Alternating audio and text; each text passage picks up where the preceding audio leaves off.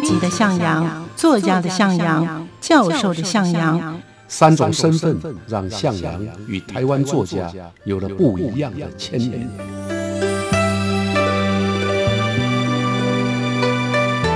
听向阳与徐凡谈他的作家朋友们在写作这条路上，生命与创作如何交织出最灿烂的光芒。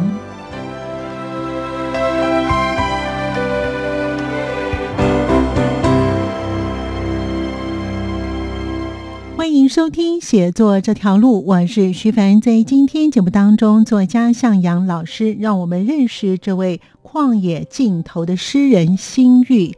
他一九三三年出生，他的笔名有古渡、白舍、盛乃臣以及辛玉等等，在文坛上有“冷面郎君”之称，编号为冷君。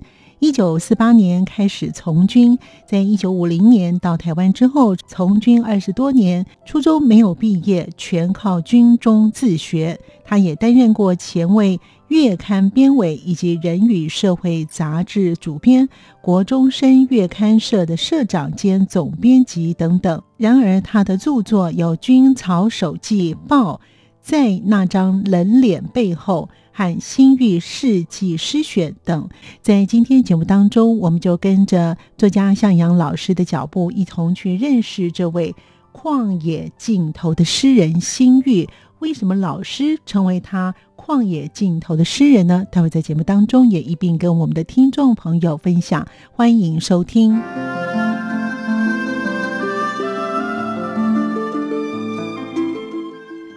旷野尽头的诗人心玉，比较少讲话，比较严肃，所以就被称为冷宫。他是一个抽离在社会现实之上，可是呢又关注着社会的一个诗人。欢迎收听写作这条路，我是徐凡。我是向阳，今天呢，向阳老师呢要让我们认识呢这位诗人的名字呢非常的特别，老师呢的抬头呢就称为他是旷野尽头的诗人辛玉，哎，这名字呢辛苦的辛就是忧呃应该是忧郁的郁哈，忧郁的郁，这个名字呢取得跟他的文章呢写的好像都有点类似哦，所以我们赶快呢请向老师跟我们听众朋友一起来分享这位诗人辛玉老师，好，这个诗人。新玉他是呃，他被诗坛称为冷宫，是吗？哎，没错。嗯，这个等一下再解释为什么他叫冷冷宫是好。新玉他是一九三三年呢，浙江杭州人啊，出生在浙江杭州。他本名比较特殊啊，叫傅士生。嗯，傅呢就是一个宝盖头的宝，加加上一个必要的必，是这是很少很稀有的姓。他读到初中没多久呢，因为有战争嘛，啊，所以就辍学了。嗯，后来在一九四八年呢，逃家啊，那逃家的路上呢，啊，结结果就从军了。为什么从军？抓去了，被抓去当兵了。对，后来就随着国民党军队来台，嗯，到了一九六九年退伍啊，所以他总共当兵当了二十一年。也因为这样呢，他就是跟像洛夫啦、雅璇啦、张默啦，都被称为军中诗人。嗯嗯，那他的文学生命也就因此是在军中展开的。那人生的最黄金的一段时光也是当兵的。那他曾经参与过金门的八二三炮战，嗯啊，见证过战争的冷酷跟无情。嗯，这也使得他的第一本诗集名称就叫《军曹手记》。啊，曹就是曹操的曹，啊，军曹就是军人了哈，军人的手记，在一九六一年，他参加了主要都是军中诗人的创世纪诗社，嗯，啊，这我刚刚也提过了，像洛夫、雅璇、张默都是，那也担任过创世纪诗社的总编辑、社长，可以说是创世纪里面最重要的成员之一。嗯嗯，为什么他会被称为冷宫啊？因为啊，他们这种有有个习惯啊，是看到一个人就要叫他公公公了啊啊，因为诗坛当中的人呢，有时候会自己嘲讽自己，嗯嗯，比如说像商禽，嗯，我们介绍过的诗人商禽，对，他的嘴巴有点歪歪的，一点点啊，所以他的朋友就戏谑他，叫他歪公。嗯嗯。那另外有一个画家，也是诗人，非常重要的画家，叫楚歌。啊，楚歌因为他的为人处事呢比较温吞，啊比较温和，嗯，所以就被称为温公。那心玉呢，因为他比较冷，啊，他的人呢比较少讲话，那比较严肃。所以就被称为冷宫，这冷宫等于呃所谓的宫廷剧的冷宫，有点类似。没有，那个 宫是阿阿公的宫，对，阿公的宫。其实他在文学上面有他的特质，对吧，老师？对，嗯，新玉啊，他基本上的写作呢，嗯，跟他的个性有点像啊，他不苟言笑，哦，哎呀，做事有板有眼。我们说铁汉呢，什么叫铁汉？就是一切照规矩来，嗯啊，所以表面上看起来是很难亲近的。可是他的诗呢，啊，在某个程度上来看，也有这样的特质。当时创世纪诗社呢，基本上是走超现实主义路线啊。可是如果你看新玉的诗呢，其实他的诗啊，一点也不超现实，他不诡丽啊，也不炫奇。他的诗多半的题材呢，来自于生活，特别是。现实社会里面的底层人物，还有人间里面的各种万象，嗯哼，那他的语言诗作的语言呢，也不作性那种惊人之语啊，非得让你啊啊害怕啦，或者觉得哇好炫耀啊不可，他不要啊，他的他的语言非常平俗啊，那也不强调意象的繁复，嗯，他的诗啊，感觉上总是用一用一种超出于凡间的角度，一点点。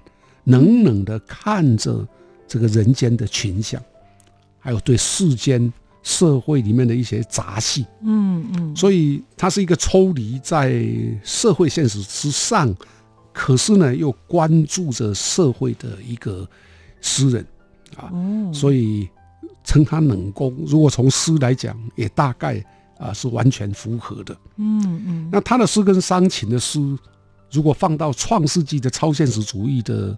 这些诗人里面来看呢，又又特别特殊，嗯，因为伤情呢是用超现实的笔法去写底层社会的悲哀，嗯，那新玉呢，基本上呢刚好反过来，他用写实主义的笔法去直接指出现实社会的冷酷，所以他的有一个名作叫做《顺心茶馆所见》。对啊，我们如果要了解新玉的诗风，嗯，看他的诗。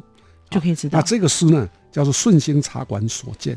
嗯，顺兴茶馆呢是大概一九六零到七零啊，在中华路啊，那时候还有中华路的商场啦。那中华路里面有一间小小的茶馆，就叫顺兴茶馆。嗯嗯嗯，我来念一下，我们来解释，就可以了解新玉的诗的特色。好，坐落在中华路一侧，这茶馆的三十个座位，一个挨一个。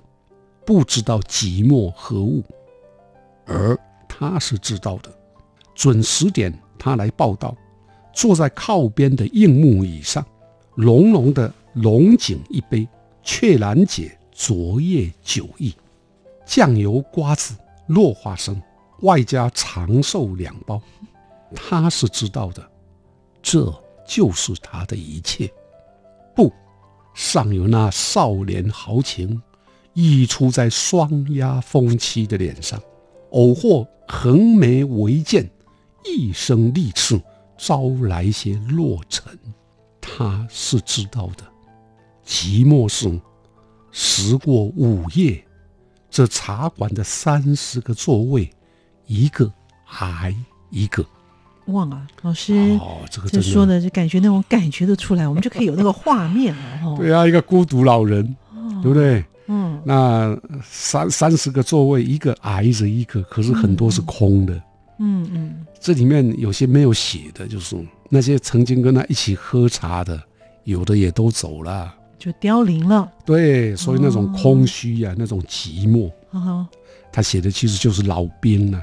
嗯嗯，啊，就是国民党随着国民党来到台湾的老兵。嗯，然后退伍了，退伍了以后没事。就常常去茶馆喝茶，嗯啊，这里面说他全身一无所有，只剩下桌上啊有酱油、瓜子、落花生，还有长寿两包，啊，这就是他的一切了，啊，这种这种孤独啊，然后这种寥落，对，人去楼空，年轻的豪情不在，独留苍茫的老年心情。哇，在这首诗里面完全都可以感受得到。哎，对，就是我们刚刚讲的那个诗的风格就是如此。嗯嗯。那老师怎么认识这位诗人辛玉的呢？我跟他认识呢，就在他写这个顺兴茶馆所见的前一年。嗯，地点就是，哎，对，地点就在中华商场。啊，那个时候他中华商场的对面呢，有一个叫做国军文艺活动中心。嗯嗯。那么那个时候呢，因为国军文艺活动中心呢，有一群啊，也就是都是当军人的诗人呐，常在那里聚会。嗯，啊，其中最主要的呢是《青年战士报》的一个主编叫杨令野。嗯，他也是重要的诗人。嗯，啊，那杨令野也有一个公的外号叫做令公。啊，令还好，因为他是用他杨令野的第二个字。其中一个字。嗯。那那个时候我在担任社长，所以有时候会去找杨令野，我们称他杨令公。嗯，我们带诗，我们同学学生的作品给他。哦因为要放到呃《青年战士报》，当时有一个诗队伍的诗刊。哦。他会帮我们安排发表。嗯嗯嗯。啊，所以也因为这样，就认识了新玉、桑琴、沙木、张拓吾、毕果，他们全部是军中的诗人。啊，那对像我这样刚开始写作，那时候才二十岁，啊，新玉给我的第一个印象算是蛮温和的，嗯，啊，因为他话不多，啊，当杨令也跟我讲话的时候呢，他在一旁听，他也不会插话，但是呢，他的眼睛啊非常炯炯有神，哦，有光，嗯，所以就很像前面我们说的横眉冷对的那种威严。啊，那他，我记得那个时候，他开口问我的第一句话是说：“啊，你写诗多久啦？”啊，那这句 啊，有一种关心，是，所以会觉得很温暖。其实那个时候的心玉大概四十来岁，嗯哼，他同时还是国内当时非常重要的一个杂志，叫《人与社会》杂志的编辑，所以他也带了这一本《人与社会》。来给我。后来呢，他又参加了另外一本也是很重要的杂志，叫《科学月刊》的创始。对，所以他是《科学月刊》创刊期间呢，在筹备处啦啊，在办事处工作。所以我对他的诗呢，或者他的人呢，就多了一点点更深的认识。嗯，因为从这个角度看，他不只是诗人啊，他还是推动台湾学术。跟科学普及发展的推手，哦，在那个时候就有推手了。哎，对啊，因为科普，科普，像科学杂志在台湾的影响力很大啊。那他是横跨了文学界跟学术界，嗯嗯啊的一个诗人，嗯嗯啊。可是他当年并不夸谈，也就是他并不夸张说他跟《人与社会科学月刊》的关系，嗯啊，我们是看他的编的杂志啊，才知道啊这样的一个。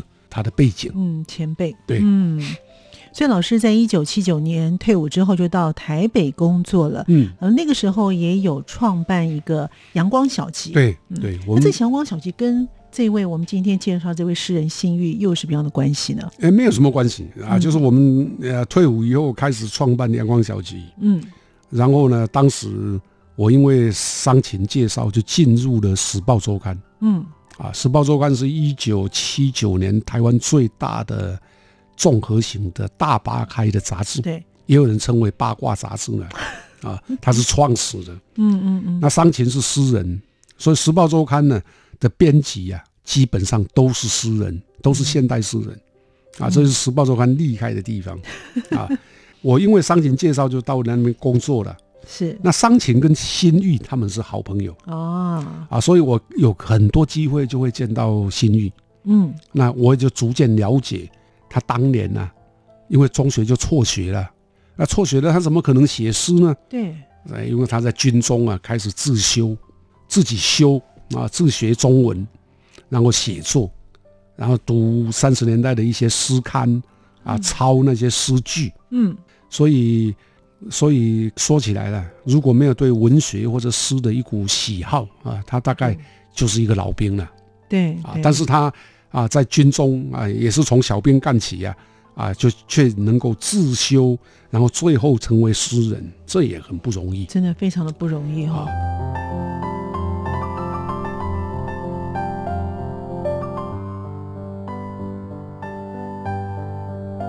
作家辛玉，他的创作以诗歌为主，兼写小说、杂文、评论、电视以及广播剧等等。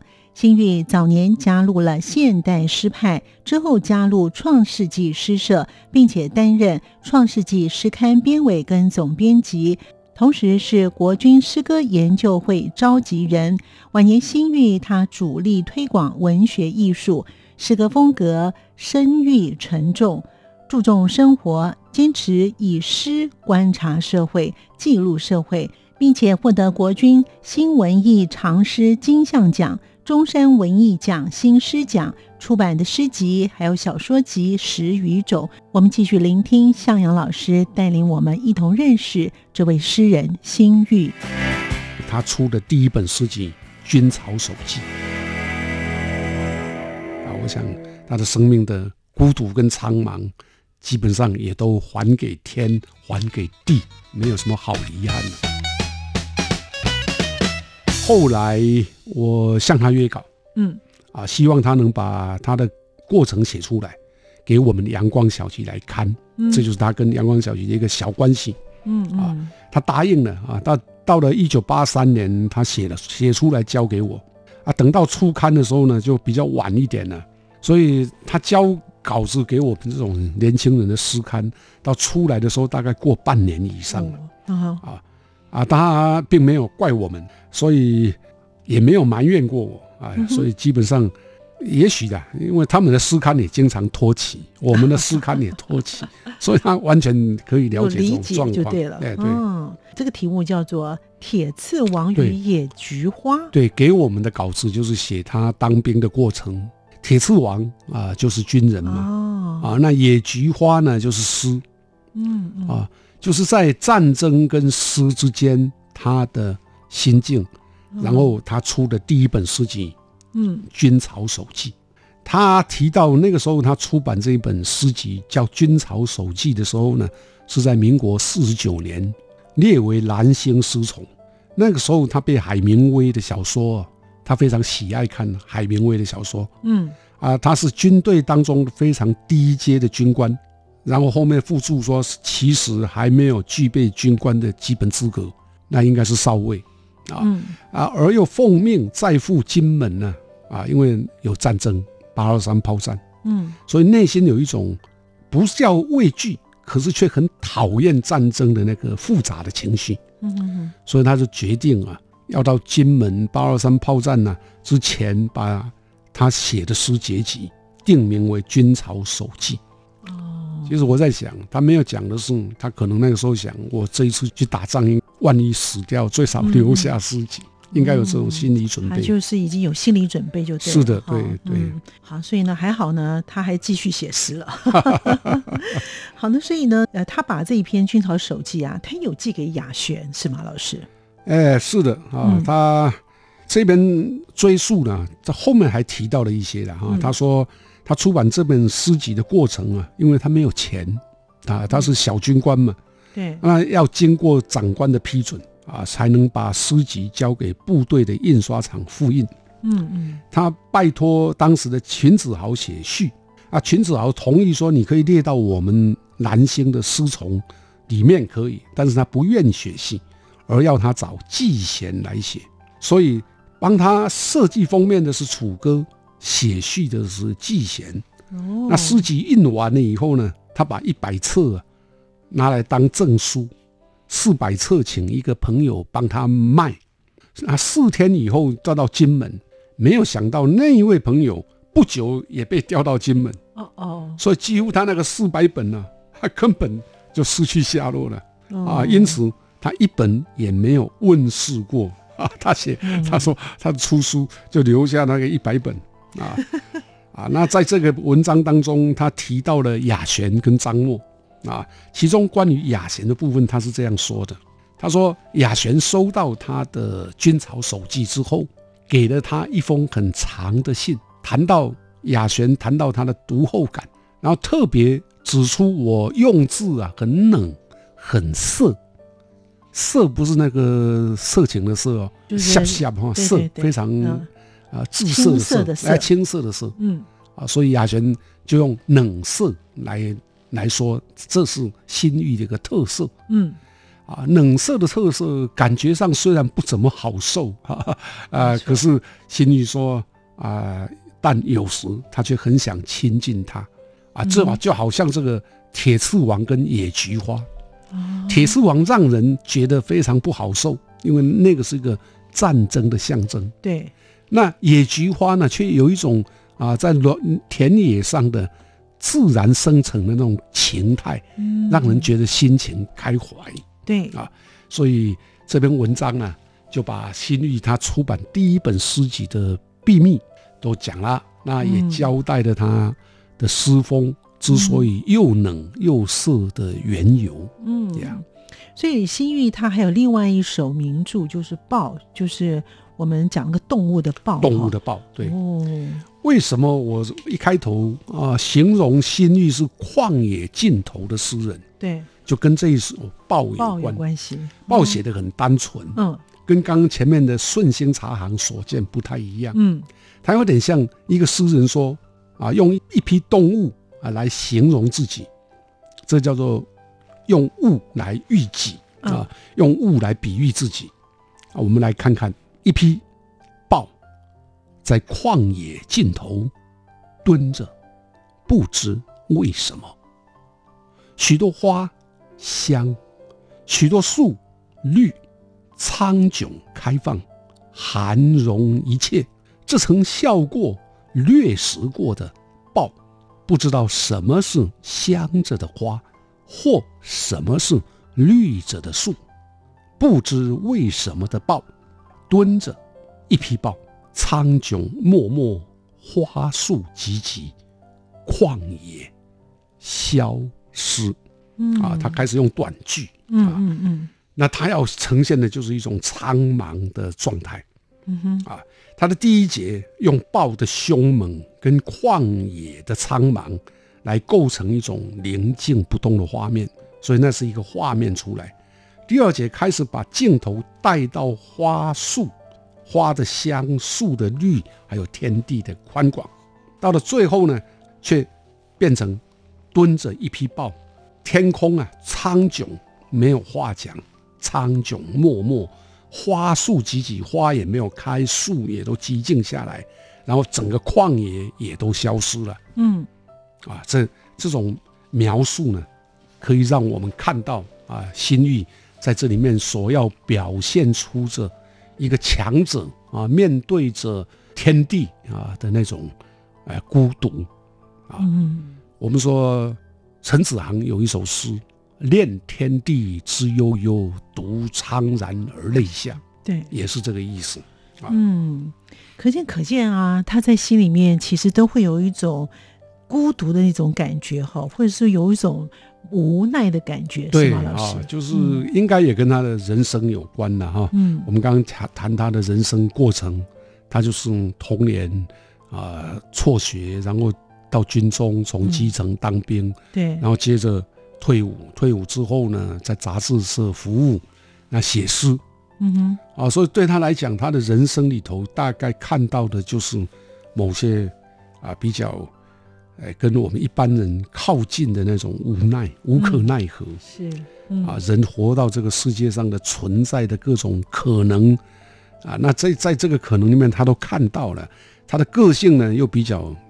比较冷啊，所以他能够写出这种带着某种悲哀感觉的书来。嗯，其实他算是蛮理性的哈，因为他是个理性的人，是对对。然后因为他国中之后呢，就被抓到军队里面来哈，其实这也不是他愿意的。可是从他随着国民政府军呢来台之后呢，他因为喜欢诗，所以其实他对这个诗是有热忱的，否则他不会有这样子的一个成就啊。哎，没错。在零四年的时候，他写给老师一封信，然后呢，他有寄了一个《乐色世家》的。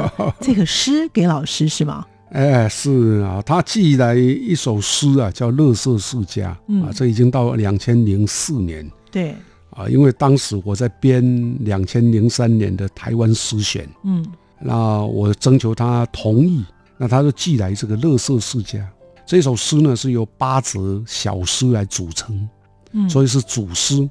那每一首诗都是很短很短的句子，嗯，也可以单独存在。嗯，我就选了其中的七跟八，嗯。啊，那这个第七小节的小诗呢，是用选战的蓝绿对抗做题材，嗯，写小市民乐色的我，啊，所以呃，他说我是个乐色啊，面对着政论节目呢，还有口音节目啊，那些口水战啊，作为乐色的我无可奈何，啊啊，这个是一种反讽。嗯嗯，那第八则呢？写什么呢？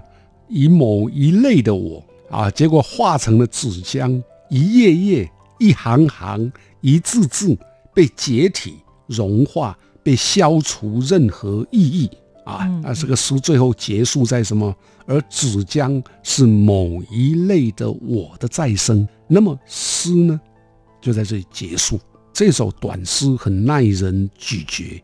嗯嗯，说。我们像我们这种人啊，假设被当成垃圾回收，那我们都是写作的人嘛，所以我们应该是化成纸浆了，对不对？那化成纸浆以后啊，我们曾经写过的东西都没有意义了啊，因为都被消除了嘛。是啊，那纸浆是某一类的我的再生。既然这样，那诗是什么呢？嗯，所以他还是会去想一些，其实诗人。我觉得他们的那个思维啊，其实是很细腻的。是啊，他在思考，就是说我的书写啊，也就是我的诗嘛。嗯哼。那跟我的生命之间的关系，嗯，他在他在思考的是文字在这个社会里面到底有用或者没有用。嗯嗯。我用我的一生写诗，可是到最后我离开了，那这些诗还有影响吗？啊，他要问的是这个。那就像刚才老师念的他那一首《报》啊，哈，对，他就称为所谓的咏物诗。所谓的咏物诗是一定要形容一个物品或是动物才能叫咏物诗吗？比如说我们说看到竹一片竹林，嗯，那我们就咏竹，就用竹子。那竹子写竹子的时候，写诗的人的个性会会把自己的个性融到他的诗，哎，那个对象就是树里面。那这种咏物诗通常也就会反射。诗人本身的人格哦，所以咏物其实也在咏己，也在讲自己哦。所以诗人都会借的不大自然，是啊，像像我们以前介绍过季玄吧。他说自称为一一匹狼嘛，对对对对。啊，对着天地啊，无尽的天地不断的呼叫，哎，那个呜呜叫，嗯，对 呀，狼嚎，哎，好，所以呢，这个诗人幸运呢，他也过世了，是，哎，他已经离开了啊，嗯嗯，啊，我想不管如何了，他没有洛夫雅璇那么大的名气，就是就。啊，社会上来讲，可能很少人知道有心玉这样重要的诗人。嗯啊，那他已从诗的旷野离开了，他曾经走过的那个年代，动乱的年代也离开了。他用诗的暴眼凝视社会底层，啊，终于可以脱卸他的冷色，重新回到花跟树啊都开满香气的天地。嗯啊，我想他的生命的孤独跟苍茫，基本上也都还给天，还给地，没有什么好遗憾了。是没错，因为他已经走过所有的动荡的年代了。是的，所以我们今天非常感谢向老师呢，让我们认识了这位呢旷野尽头的诗人心玉。感谢老师，也谢谢听众朋友的收听，我们下次见了，拜拜。谢谢大家。感谢您的收听，我们下次见。